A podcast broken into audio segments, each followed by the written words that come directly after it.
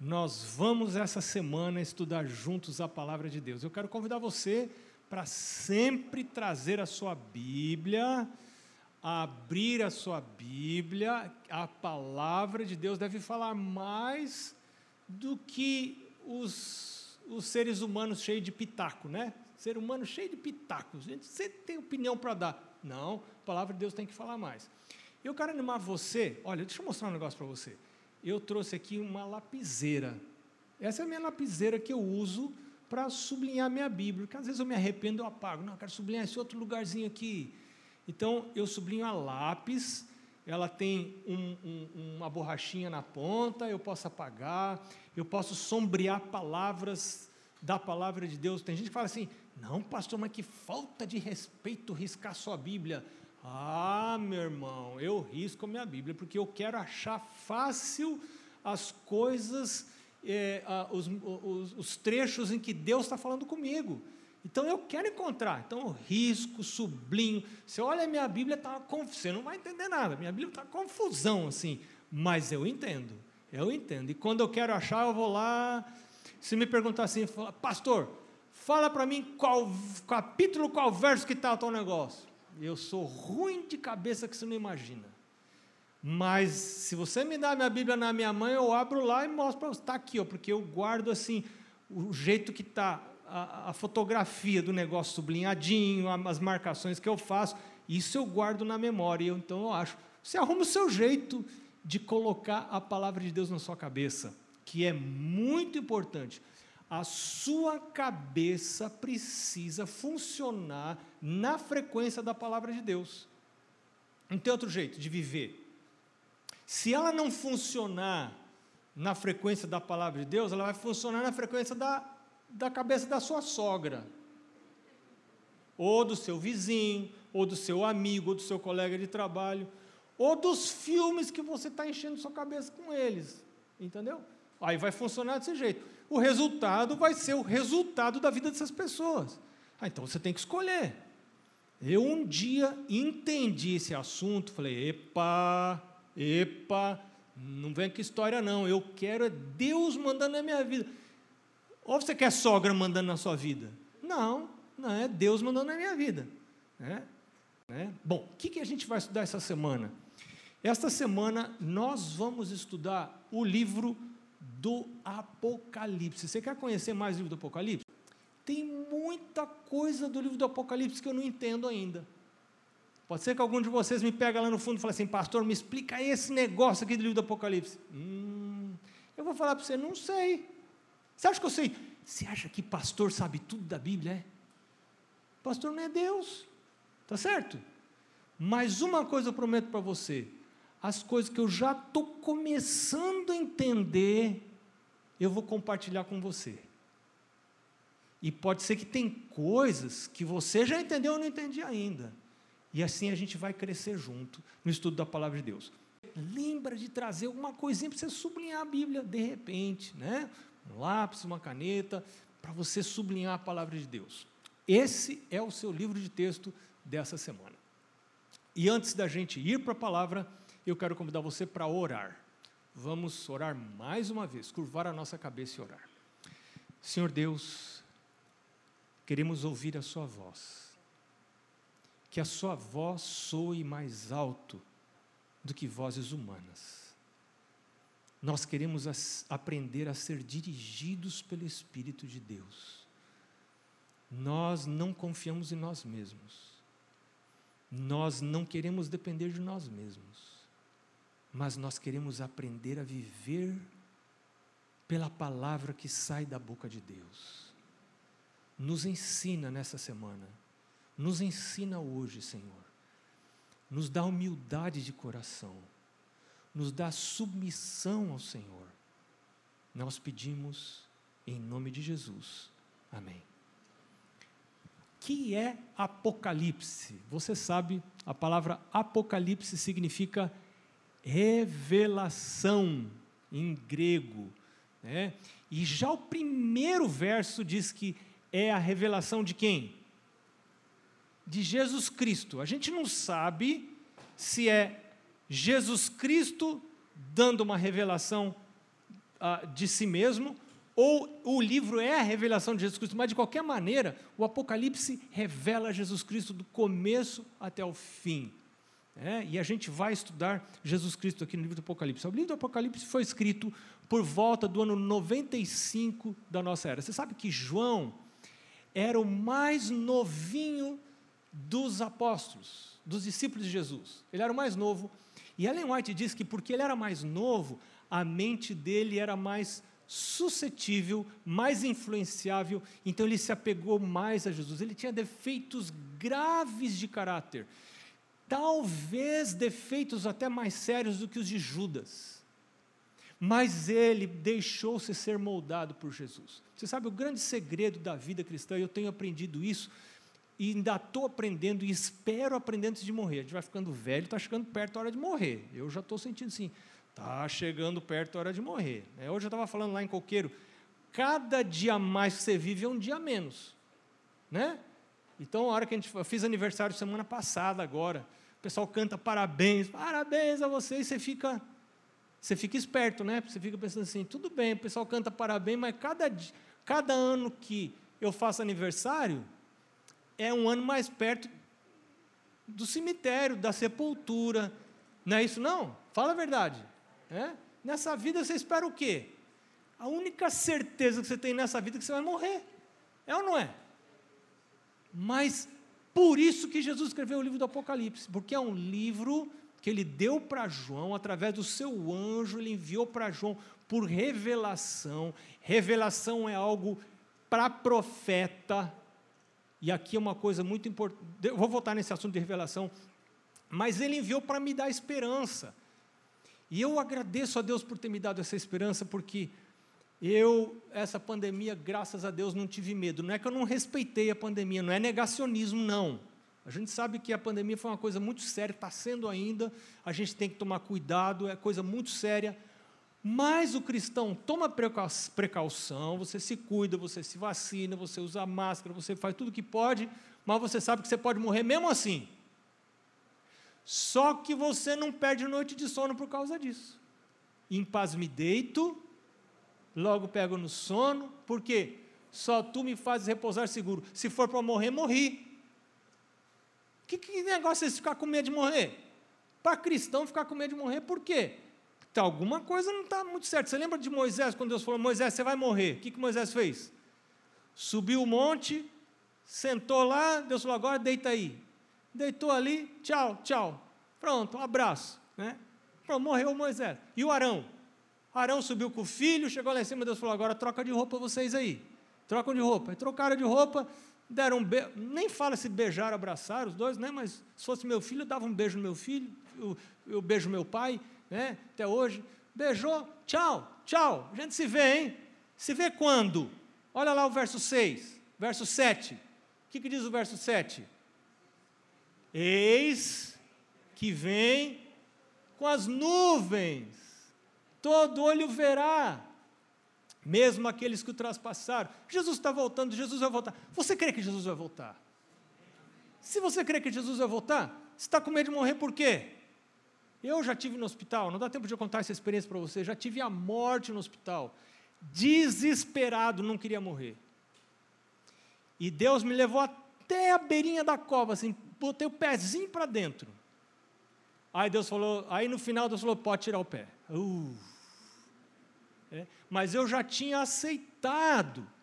É, já tinha aceitado, agora já foi, já entortou o caldo mesmo, já virou a panela, já foi.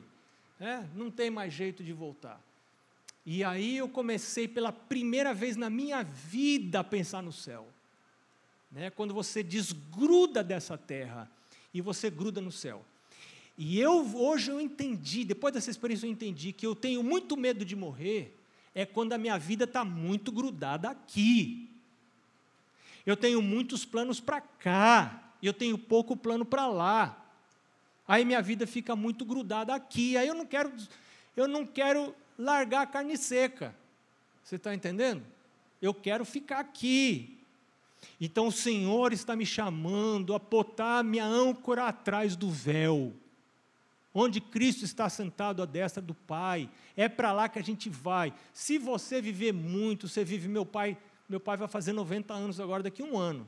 Vai fazer 89 agora, vai fazer 90. Minha mãe morreu faz um ano e pouco. Meu pai casou de novo. Está animado? Está animado, está animado, está animado. Está animado, mas não adianta animação. Você está entendendo? Não adianta, não adianta, não vai adiantar animação. Porque eu, você, meu pai, seja quem for, tem, isso foram todas as gerações, vive, se anima, e aí o que acontece com você? Pimba, pisa no prego, fura. Não é assim?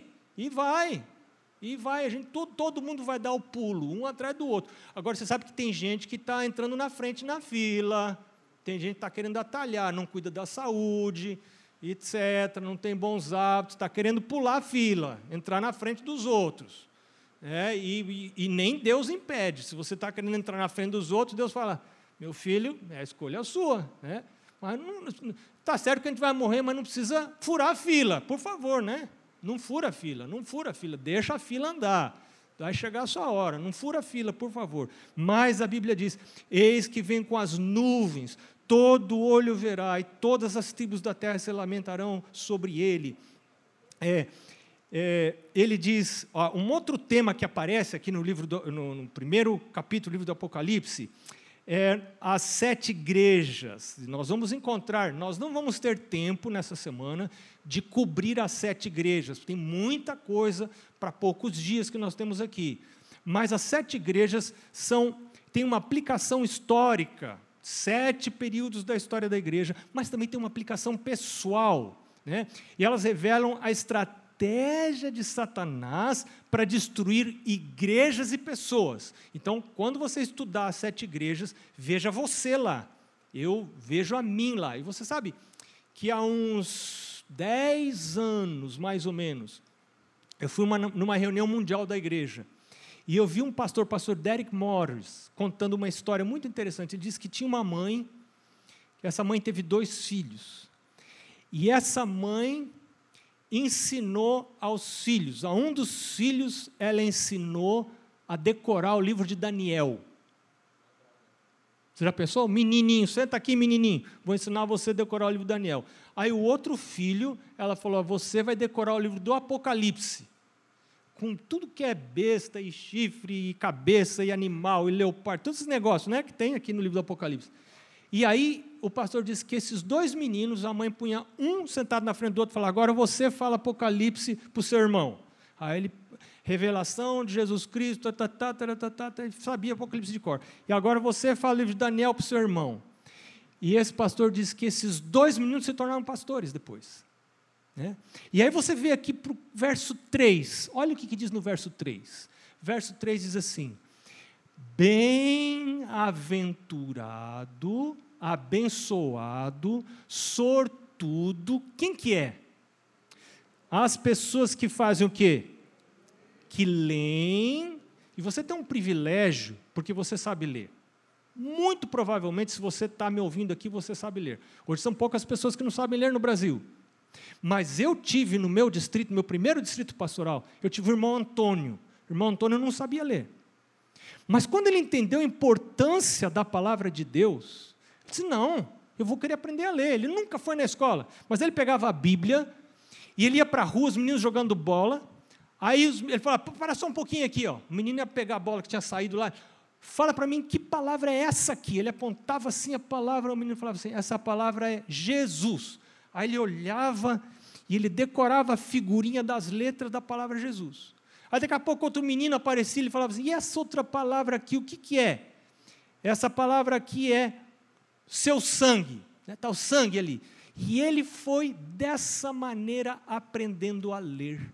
E ele aprendeu a ler sem nunca ter ido à escola, por uma razão. Ele queria ter a palavra de Deus dentro da cabeça. Quando eu tenho a palavra de Deus dentro da cabeça, a palavra de Deus começa a influenciar os meus pensamentos, e os meus pensamentos mexem nas minhas decisões, e as minhas decisões mexem nas minhas ações. Quando você começa a pôr a palavra de Deus dentro da sua cabeça, você está no caminho para ser dirigido por Jesus. Por isso, João diz aqui, Jesus diz aqui, porque essa é a revelação de Jesus. Jesus diz aqui através de João: Bem-aventurado é aquele que lê. Lá no antigo Israel, só tinham poucas pessoas que liam. Então elas liam oficialmente na sinagoga, e eles iam à sinagoga para ouvir. Por isso, bem-aventurado aquele que ouve. Mas não adianta só você ler e você ouvir. Você precisa fazer o quê? Guardar, porque diz aqui: bem-aventurado também aquele que guarda as coisas nela escritas, pois o tempo está próximo. Nós estamos vivendo no tempo do fim, está perto de Jesus voltar. E eu preciso guardar a palavra de Deus. A gente não entende bem o que significa é, guardar a palavra de Deus. A gente confunde com guardar o sábado. Né? O que é guardar o sábado? É pôr o sábado no bolso? É, a gente, quando fala guardar o sábado, não é para pôr o sábado numa gaveta, né? é para é, cumprir com as, as prescrições de Deus para a guarda do sábado. Mas nesse caso aqui, bem-aventurado aquele que guarda as coisas escritas nesse livro, a palavra original indica guardar mesmo, manter em custódia, para prevenir perda. É isso que significa, você manter em custódia, para você evitar perda. Isso é que significa guardar. Então, guardar é, nesse sentido, pôr numa gaveta, pôr num bolso, pôr num lugar para você não perder. Agora, a palavra de Deus, que lugar que eu tenho que pôr? Eu tenho que pôr na minha cabeça. E como é que eu ponho na minha cabeça? Eu preciso ler. É muito importante ler a palavra de Deus, estudar a palavra de Deus diariamente, tê-la na minha cabeça, memorizar a palavra de Deus. Eu quero dizer para você, eu, hoje eu estava pensando, será que eu vou contar para eles isso? É muito perigoso, muito arriscado, mas eu vou contar. Você sabe que depois que eu vi essa história desses meninos que decoraram o livro do Apocalipse, um para o outro, eu falei para mim, mas que vergonha que eu não tenho nem um livro da Bíblia de cor ainda. Não sei se alguém aqui já decorou um livro da Bíblia. Eu não tenho ainda hoje, não tenho nenhum livro de cor. Mas há 10 anos eu comecei a decorar o livro do Apocalipse. É perigoso falar isso, que vai que alguém me para lá e fala, pastor, começa a falar aí. Né? E eu sei que eu ainda não sei de cor, mas eu sei quase de cor até metade do capítulo 9. Você vê 10 anos decorando, eu estou ainda no capítulo 9. É feio, né? Eu não devia nem estar contando isso, porque a cabeça muito vazia, as coisas escapam, né? Mas eu estou no processo. Você sabe, eu quero ter a palavra de Deus na minha mente. Você sabe por quê? Eu vou, vou contar para você por que eu quero ter a palavra de Deus na minha mente. Porque eu sou terrível, você não imagina como eu sou. Eu sou um perigo para mim. Eu, eu aprendi isso. Graças a Deus eu aprendi que eu sou um perigo para mim. Eu não tenho medo de ladrão, eu não tenho medo de morrer, não tenho medo de acidente. Sabe de quem que eu tenho medo? Eu tenho medo de mim. Eu, eu quase durmo de luz acesa à noite de tanto medo que eu tenho de mim. É, é, é coisa incrível, porque eu sei quem eu sou. Então eu estudo a palavra de Deus cada manhã você sabe por quê? Porque ai de mim se eu sair de casa sem estudar a palavra de Deus.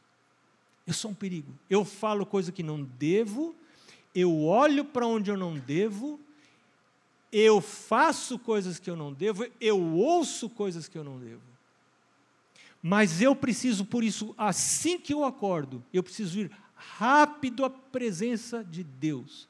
E eu vou à presença de Deus quando estudo a Sua palavra. Lembra que Jesus mesmo disse: examinais as Escrituras, porque julgais ter nelas a, a vida eterna, e são elas que testificam de mim. Você quer conhecer Jesus? Você quer andar com Jesus? Você tem que andar com a Sua palavra. Ah, pastor, mas eu não gosto de ler a Bíblia. Goste. Se você quer ir para o céu, tem que gostar. Ah, pastor, mas eu não gosto de ler. Não tem culpa. Eu também. Você, chega, fala para mim um negócio. Você acha que pastor, só porque é pastor, gosta de ler a Bíblia? Fala a verdade. Olha para minha cara, vê se eu tenho cara de quem gosta de ler a Bíblia. Você acha que eu, você acha que eu gosto de ler a Bíblia? Eu acordo de manhã, nossa, chega a revirar o olho de consagração assim. Nossa, que vontade que eu tenho de ler a Bíblia. Eu não quero ler a Bíblia. Você acha que eu gosto da lição de escola sabatina? Olha para minha cara. Nossa, que delícia dar essa lição sobre o livro de Hebreus, tão fácil de entender tudo. É? Você acha que eu gosto de ler, estudar a lição da escola sabatina? Claro que eu não gosto da lição da escola sabatina. Você sabe por que eu não gosto? Vou explicar para você. É porque eu sou pecador. Pecador não gosta de coisa santa. Pecador não gosta de ir para o céu. E se eu ler a Bíblia, a Bíblia vai me puxar do pecado e vai me levar para o céu. E eu não quero. Eu quero ficar aqui. Por isso que eu não gosto de ler a Bíblia. Então, sabe o que, que eu estou fazendo? Eu acordo todo dia, tenho meu reloginho para despertar aqui, ó. Para que, que serve? Não é só para Instagram, Facebook, não. É para me chamar para estudar a palavra de Deus. Então eu acordo de manhã e vou à presença de Deus e falo: Senhor Deus, eu estou aqui por uma razão. Eu sou pecador. E o livro do Apocalipse diz uma coisa maravilhosa. Diz aqui: que ele, verso 5, diz: Ele nos ama e pelo seu sangue nos libertou dos meus pecados. É por causa do meu pecado, por eu ser pecador, é que eu não gosto das coisas de Deus. Eu não gosto de vigília, não gosto de pequeno grupo, não gosto de ler a Bíblia, não gosto de oração, não gosto de estudar a lição da escola sabatina, não gosto nada das coisas de crente. Só que eu não fico falando por aí, né? E nem você vai contar para os outros, por favor. Né? Só que essa é a verdade. Então, a melhor coisa é você ser honesto com Deus. Não tem esperança para quem tem panca de cristão. Finge ser cristão. Não tem esperança. Não tem esperança. Tem esperança para quem é honesto e vai à presença de Deus e diz: Meu Deus, me ajuda, meu Deus. Eu quero aprender a te pôr em primeiro lugar. E aqui no livro do Apocalipse, ele é apresentado como o Alfa e o Ômega, o princípio e o fim, o primeiro e o último. E Jesus disse em Mateus capítulo 6, 33, que se você buscar em primeiro lugar o reino de Deus e sua justiça, todas as outras coisas você serão acrescentadas. Esse buscar em primeiro lugar significa você valorizar a Deus mas não significa só valorizar a Deus, significa você fazer alterações significativas na sua rotina diária. Se você não faz alterações significativas na sua rotina diária para pôr a Deus em primeiro lugar, você não está pondo Deus em primeiro lugar coisa nenhuma.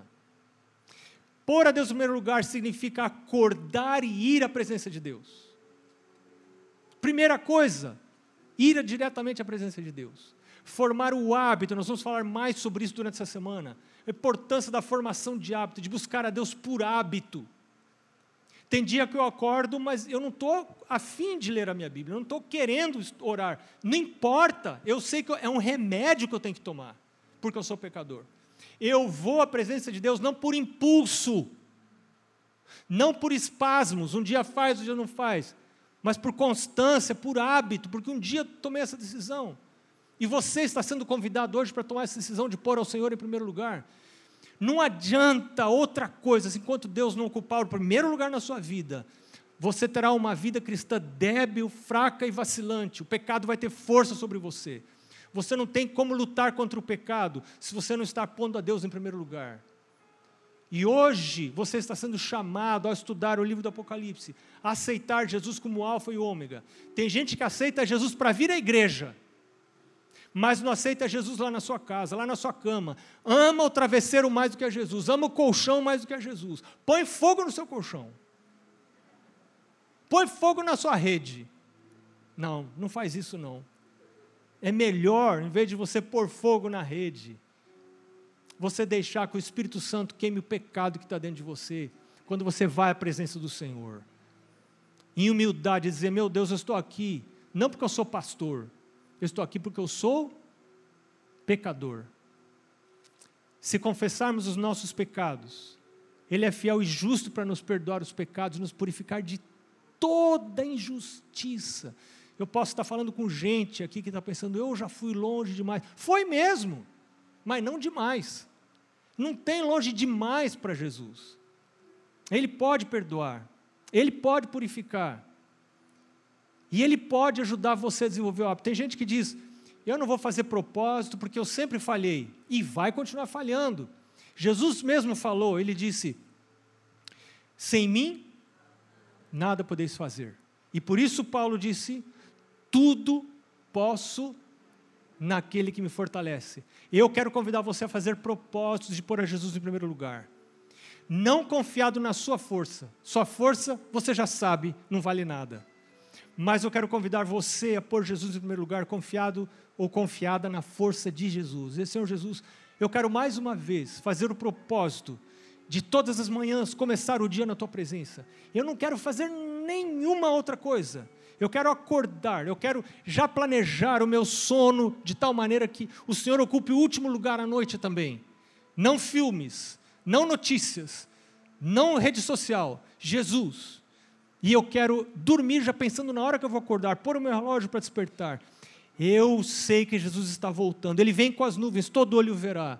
Eu quero estar preparado, quero estar preparada para a volta de Jesus. Eu quero que Ele me transforme, que Ele me purifique, que Ele me santifique, porque eu tenho medo de mim. Eu preciso de Jesus. Eu quero apresentar para você hoje três pessoas que resolveram colocar Jesus em primeiro lugar. E uma das maneiras da gente mostrar que a gente está colocando Jesus, Jesus em primeiro lugar é através do batismo. Batismo é uma coisa pública. Como o casamento é uma coisa pública. A gente vai namorando, namorando, aí chega um dia que a gente fala assim: agora a coisa vai. Né? Agora a coisa vai, agora vai para frente. Né? Quando você namora, namora, mas não quer casar, será que está amando mesmo? É? Será que você quer realmente ficar com essa pessoa para o resto da vida? Cuidar dessa pessoa? E a gente vai falar sobre amor essa semana. O que é amor? Como é o amor de Deus? O nosso modelo de amor. Essas pessoas namoraram com Jesus, estudaram a Bíblia, mas chegou o momento de dizerem: Eu quero me casar com Jesus. Eu quero seguir a Ele para o resto da minha vida. Batismo, com batismo você não está dizendo que você nunca mais vai errar. Você está dizendo: Eu quero por esse rumo na minha vida. Eu quero ir para o céu. Eu quero que Jesus me ajude a, a, a, me desligar das coisas dessa terra. E eu quero ir para a nova terra. Hoje, meu apelo não é para quem vai se batizar. Pode ser que tem pessoas aqui que estão se preparando para o batismo. E Deus está chamando para essa decisão pública. Mas o primeiro apelo dessa semana, além do apelo para o batismo, é um apelo para uma decisão particular, não pública, individual, que ninguém vai ver. Batismo todo mundo vê. Essa decisão para a qual o Espírito de Deus, eu tenho certeza, está chamando você hoje, é uma decisão para você pôr ao Senhor em primeiro lugar, sozinho, sozinha, lá na sua casa, cada manhã, ir à presença de Deus você não sabe que buraco está comendo a casa da sua vida por baixo. Você não sabe que momento essa casa pode desmoronar. É a hora de você pôr ao Senhor em primeiro lugar. E apegar-se à promessa de Jesus de Mateus capítulo 6, verso 33. Jesus disse: Buscai, pois, em primeiro lugar o seu reino a sua justiça e todas as outras coisas vos serão acrescentadas. Essa promessa de que todas as coisas vão ser acrescentadas não é para todo mundo que busca Deus. Eu vou repetir. A promessa de que todas as coisas vão ser acrescentadas de maneira sobrenatural por Deus na vida, não é para todo mundo que busca Deus. Jesus foi muito claro, muito específico. Ele diz: buscar em primeiro lugar. Jesus não disse: aquele que buscar a Deus, todas as coisas serão acrescentadas. Jesus disse: aquele que buscar, em primeiro lugar. Essa é, uma, é, uma, é algo radical. Muda completamente a vida da gente. Eu agradeço a Deus, porque quando eu era menino, 17, 18 anos, vivia com más amizades, Dois amigos meus foram presos. Repetidiano. Quase fui expulso da escola. Dor de cabeça para os meus pais.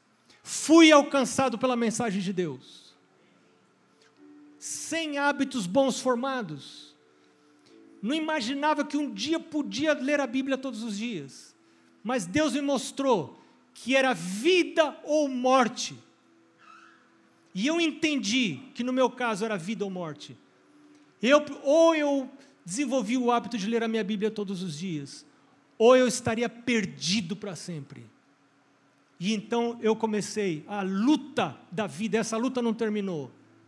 A luta da minha vida não é para largar bebida, não é para largar cigarro, não é para largar essas outras coisas, é para acordar cedo, porque eu sei que se eu não acordar cedo, todas as outras lutas da minha vida estão perdidas. Só que para acordar cedo eu tenho que deitar cedo. Eu tenho que planejar no dia anterior, para pôr Deus em primeiro lugar. Não é brincadeira o que eu estou falando para você, é coisa muito séria. Vai definir sua vida eterna. Valorizar a Deus como primeiro não é só no aspecto intelectual, no nível intelectual, precisa ir para a sua vida diária, precisa alterar a rotina da sua vida. E o Senhor Jesus está chamando você para fazer essa alteração, que vai doer na sua carne, vai tirar você da cama. E é gostoso dormir, não é pecado dormir. Esse que é o problema. Ah, eu mereço ficar, eu mereço, eu preciso descansar. Mas eu, antes do descanso, eu preciso ter o céu, preciso ter vida eterna. E tem dia que eu vou estar tão cansado que eu vou ler minha Bíblia sem entender. Não importa, mas eu não vou quebrar o hábito. Porque esse hábito que vai colocar a palavra de Deus dentro da minha cabeça, e se a palavra de Deus estiver dentro da minha cabeça, vai alterar os meus pensamentos, processos de raciocínio, e vai acabar alterando minhas ações. Eu desejo que o Espírito de Deus tome posse de você e desperte você a partir de amanhã. Todas as manhãs. Primeira coisa, vá à presença de Deus. Eu quero orar com você. Vamos orar? Curve a sua cabeça, vamos orar. Senhor Deus, milagres estão acontecendo aqui. Milagres invisíveis. O batismo é um milagre visível.